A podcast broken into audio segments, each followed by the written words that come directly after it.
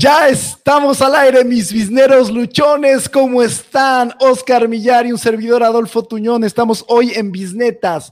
Platícanos, Oscar, ¿de qué vamos a hablar el día de hoy?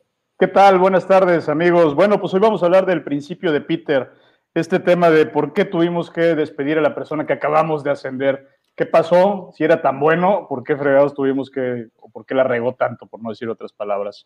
Eh, y también vamos a hablar de Nestlé, que el Financial Times acaba de sacar una nota en donde eh, sacaron de documentos de Nestlé, donde Nestlé reconoce que gran parte de sus productos no son saludables y vamos a ver qué están haciendo de ello. Pero, ¿qué ves? ¿Cómo ves si empezamos hablando del principio de Peter?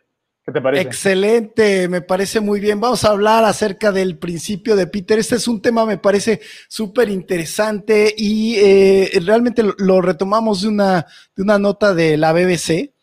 Que, que, nos pareció muy interesante. ¿Y por qué? Porque es lo que nos, qué es lo que nos dice este principio de Peter, ¿no? Lo que nos dice el principio de Peter, pues es que todo empleado va a ascender hasta lograr su nivel de incompetencia. O sea que sí o sí, las empresas están empujando a la gente para arriba hasta que llega un punto en el cual lo tronamos. Entonces, realmente, eh, eh, cuando lo leí, yo me puse a pensar si realmente esto así está sucediendo en las empresas y veo que es algo bastante recurrente, ¿no, Oscar? ¿Tú cómo lo ves? Es bastante común, sí. Normalmente tenemos a un empleado que está brillando en su puesto y en vez de, trabajar y ofrecerle mayores sueldos en ese puesto en particular, decidimos que merece, si va a recibir más sueldo, merece que lo ascendamos en su puesto. Y eventualmente lo vamos llevando, llevando, y si al principio lo tenías aquí en la playa haciendo unos castillos de arena preciosos, hermosos, poco a poco lo vas aventando fuera de la orilla, hasta que llega un punto en donde el pobre tipo ya no puede nadar, ya no puede mantenerse, y aparte le das más responsabilidad, donde termina cagando la peor. Entonces, Así es. ¿cómo le vamos a hacer con ellos, no? Este, pero bueno, este tema del principio de Peter no era nuevo, no es, no es nada nuevo. Creo que a mí me tocó leer ese libro por ahí de los, en los noventas. Este, pero bueno, ahorita investigando un poco más, como ves, es un libro desde 1969, el principio de Peter. ¿Qué te parece? Así es, además e, era una sátira, ¿no? O sea, y realmente era una sátira de la administración y de lo que estaba sucediendo en las empresas. Y hoy estamos lidiando un poco con lo mismo, ¿no? O sea, seguimos haciéndolo, seguimos creciendo a la gente sin darle la suficiente capacitación, los ponemos en puestos que son clave con mayor responsabilidad porque creemos que se lo merecen porque hicieron una buena chamba ahí y está dentro de la cultura empresarial, ¿no? Donde, donde nosotros es como, ¿qué sigue para ti? ¿Qué sigue para ti? Estamos impulsando a la gente al siguiente nivel y no nos damos cuenta de que esto genera un alto estrés para las personas si no es bien llevado a cabo y podemos tronar a alguien que, que fue muy valioso en un puesto. Sí, definitivamente estamos inmersos en esta cultura en donde para ser exitoso tienes que crecer o ganar más dinero o tener un escritorio más grande o estar en una posición de, más, de mayor poder, cuando realmente no necesitas eso. De a lo mejor para ser exitoso es mantenerte en un puesto, hacer siempre toda tu vida algo bien y, ganar mejor sueldo, obviamente, conforme van cambiando las condiciones económicas, eso está perfecto. Pero eso podría considerarse como un nivel de éxito. Pero si tú y yo, digo, nosotros somos millennials, tenemos otra cultura. Este, no, pero crecimos en esa cultura. Somos millennials ya vacunados, así. exacto, somos millennials con vacuna, tenemos privilegios. no, el, el, tema es que estos, eh, nosotros crecimos con esta idea de que pues tú llegas a un puesto, arrancas desde abajo y desde ahí vas creciendo hasta ser el director de la empresa, ¿no? y si no lo logras, pues pobrecito, cabrón, chinga, ¿qué te pasó en el camino? Y si lo logras también, pobrecito en ocasiones, ¿no? Porque quiere decir que la pasaste, son como grandes retos y gran estrés lo que puedes sufrir si no está bien llevado todo este proceso, ¿no? Y por ejemplo, habla, hablaba ahí eh, eh, esta nota que encontramos, ¿no? Eh, acerca de un estudio que demuestra, por ejemplo, en el tema de los vendedores, ¿no? Que se midió exactamente qué era lo que pasaba con, con los vendedores. Normalmente representa esto alrededor del 9% de las plantillas dentro de las organizaciones. Y nos dice que, no todo vendedor es un buen gerente de ventas, ¿no, Oscar? No, no, no. ¿Qué piensas? Este es un estudio que hicieron con más de 200 empresas, este, tomando en cuenta poquito más de 53 mil trabajadores y 1.500 ascensos que evaluaron.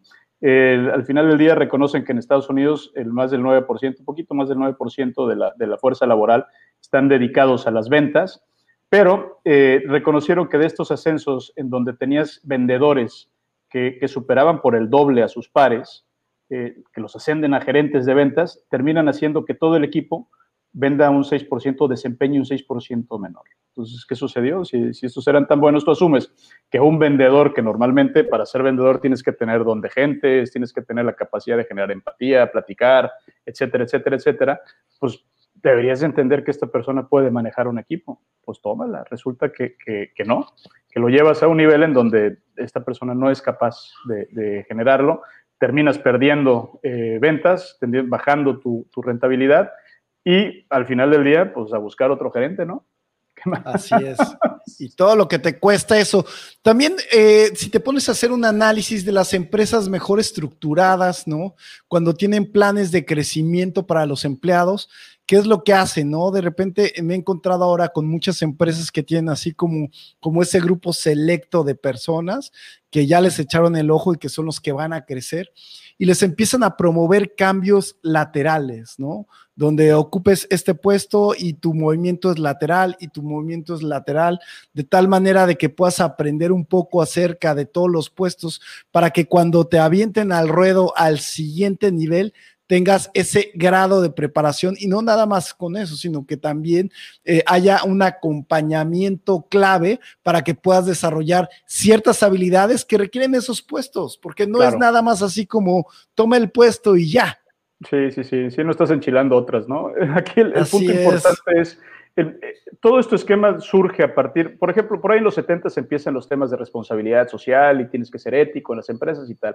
Pero un punto que, que normalmente se ha obviado es que para ser responsable con tus trabajadores, tienes que asegurarte que tus trabajadores sean capaces de desempeñar el, trabajo, ¿no? Y ahí entras con temas que son relativamente nuevos porque las empresas los empiezan a aplicar, que es la empleabilidad de los empleados. ¿Cómo, ¿Cómo logras desarrollar la empleabilidad de tus empleados? Bueno, como tú dices, puede ser con movimientos laterales hasta que desarrolla la capacidad para acceder al siguiente puesto, con cursos, con formación que le permiten al empleado eh, atender mayores temas de responsabilidad. ¿Por qué? Porque el, problema al principio no es que lo subas al, nivel de, de, incompetencia, sino que al ir ascendiendo a la gente consistentemente va subiendo el nivel de responsabilidad y a esa parte le estás agregando, le estás agregando la incompetencia del tipo, estás generando un desastre cada vez mayor con esto, ¿no? Y la gente cree que están premiando y que la empresa va a crecer porque sus empleados van creciendo.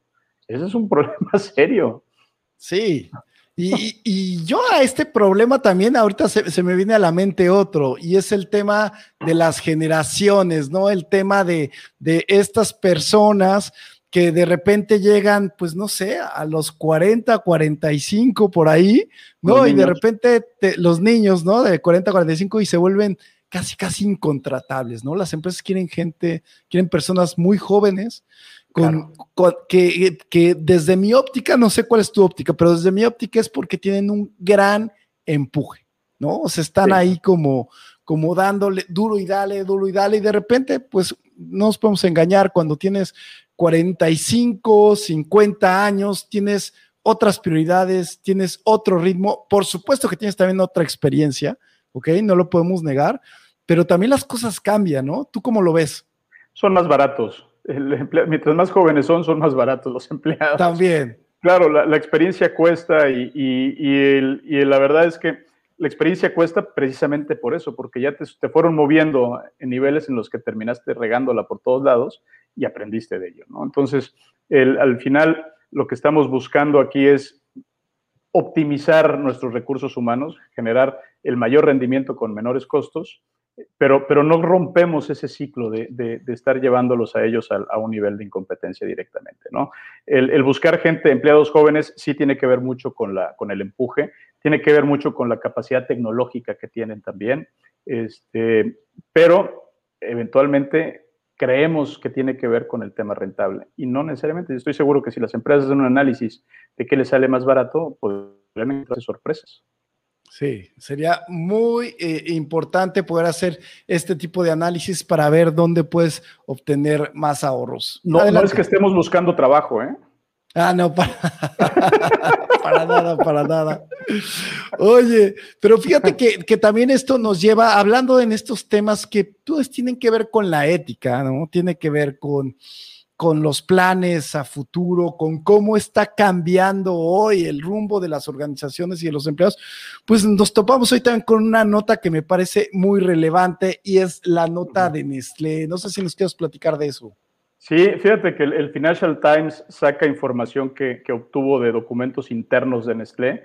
ya es como son los británicos que les encanta andar viendo por todos, escarbando por todos lados. Y en ello determinan que, Nestlé tiene, eh, en todos sus documentos, reconoce que por lo menos un 70% de sus productos no cumplen con ciertos estándares para ser considerados eh, saludables o reconocidos mm. de salud. Ahora, el estándar que, que, que, menciona Nestlé en sus documentos es un estándar australiano de 5 puntos, en donde dicen que 5 es lo más saludable y de 3.5 para arriba se considera un producto saludable. Sigue siendo un estándar que no conocemos y que no sabemos y bueno, eventualmente Nestlé lo está utilizando para, para determinar si sus productos son este, saludables o no. Pero entramos en, en los temas de de este esquema ético, ¿no? Si sabes que no son, cómo es que lo comercializas o qué es lo que estás haciendo con ellos, etcétera, etcétera.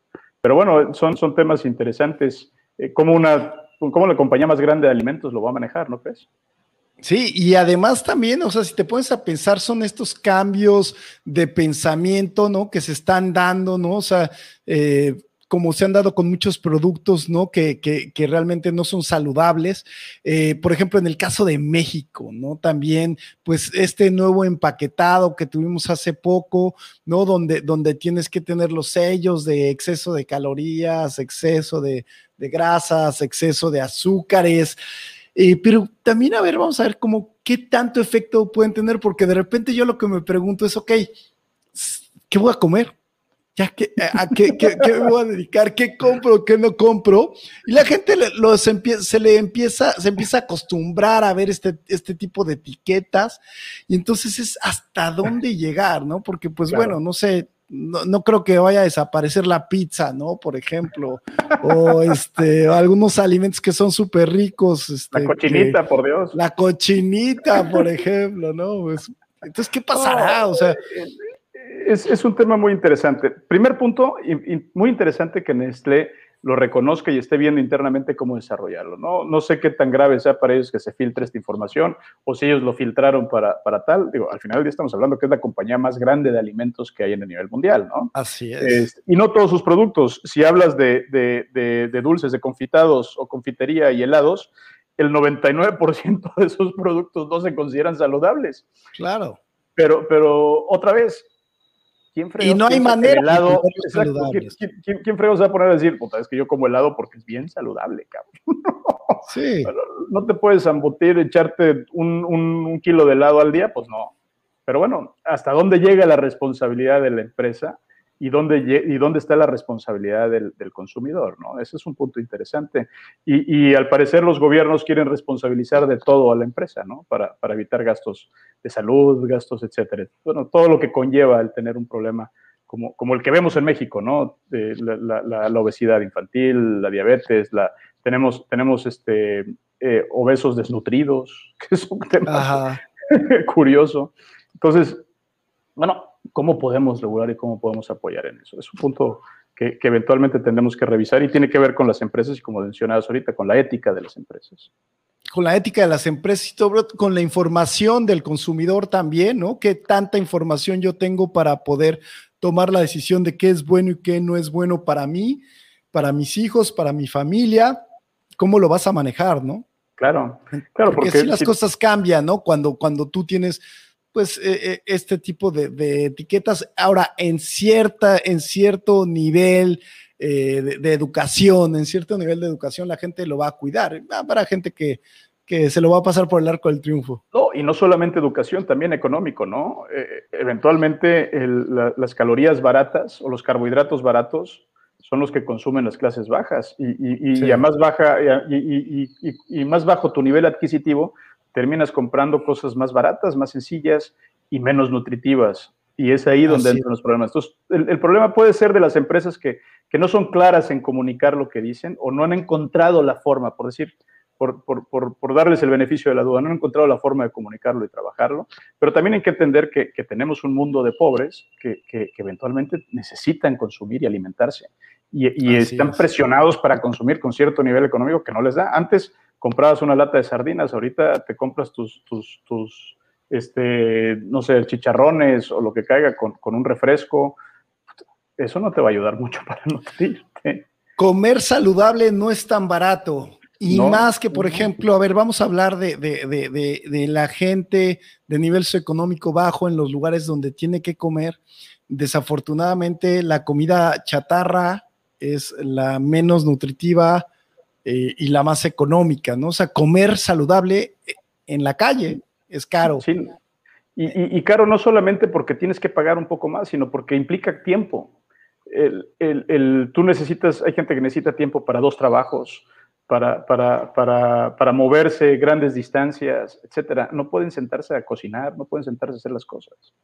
Así es. Hay, hay, un costo inherente en ello que, que, que, que castiga mucho a las clases eh, trabajadoras, por decirlo de otra manera, ¿no? Así es, y bueno, qué bueno que tocamos este tema porque ya luego nos tachan de mis reyes por ahí también en las redes. Entonces. Ojalá tuviera la lana.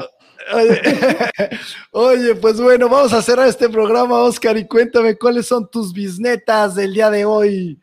Pues mira, hablando del principio de, Peter, la formación es indispensable en las empresas para promover empleados. Tienes que asegurarte en la promoción que tus empleados están formados, que tienen, que tienen la capacidad del conocimiento y la disposición.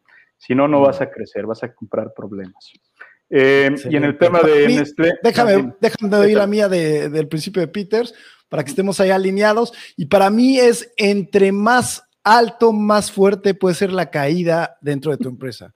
Cuida a tu gente y crea una nueva cultura. Y la nueva cultura es, no todos tenemos que ser directores, no todos tienen que ser gerentes, ¿ok? Entonces, eh, cada quien en su lugar. Ese sería.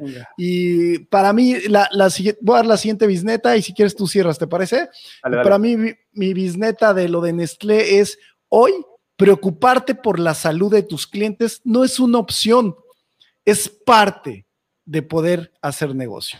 Así es como yo lo veo. ¿Y tú qué dices? Yo la ética y la transparencia en los, negocios, en los negocios ya no es un valor, es un ejercicio esencial del negocio que tienes que aplicar. Excelente. Pues muchísimas gracias, mis bisneros luchones, por vernos aquí en Bisnetas todos los miércoles. Te recordamos que nos vemos el próximo miércoles a las 7 de la noche. Si te está gustando este contenido, por favor, dale manita arriba, compártelo y nos vemos en nuestra próxima Bisneta. Hasta luego. Gracias, Oscar. Hasta luego. Gracias. Nos vemos. Bye.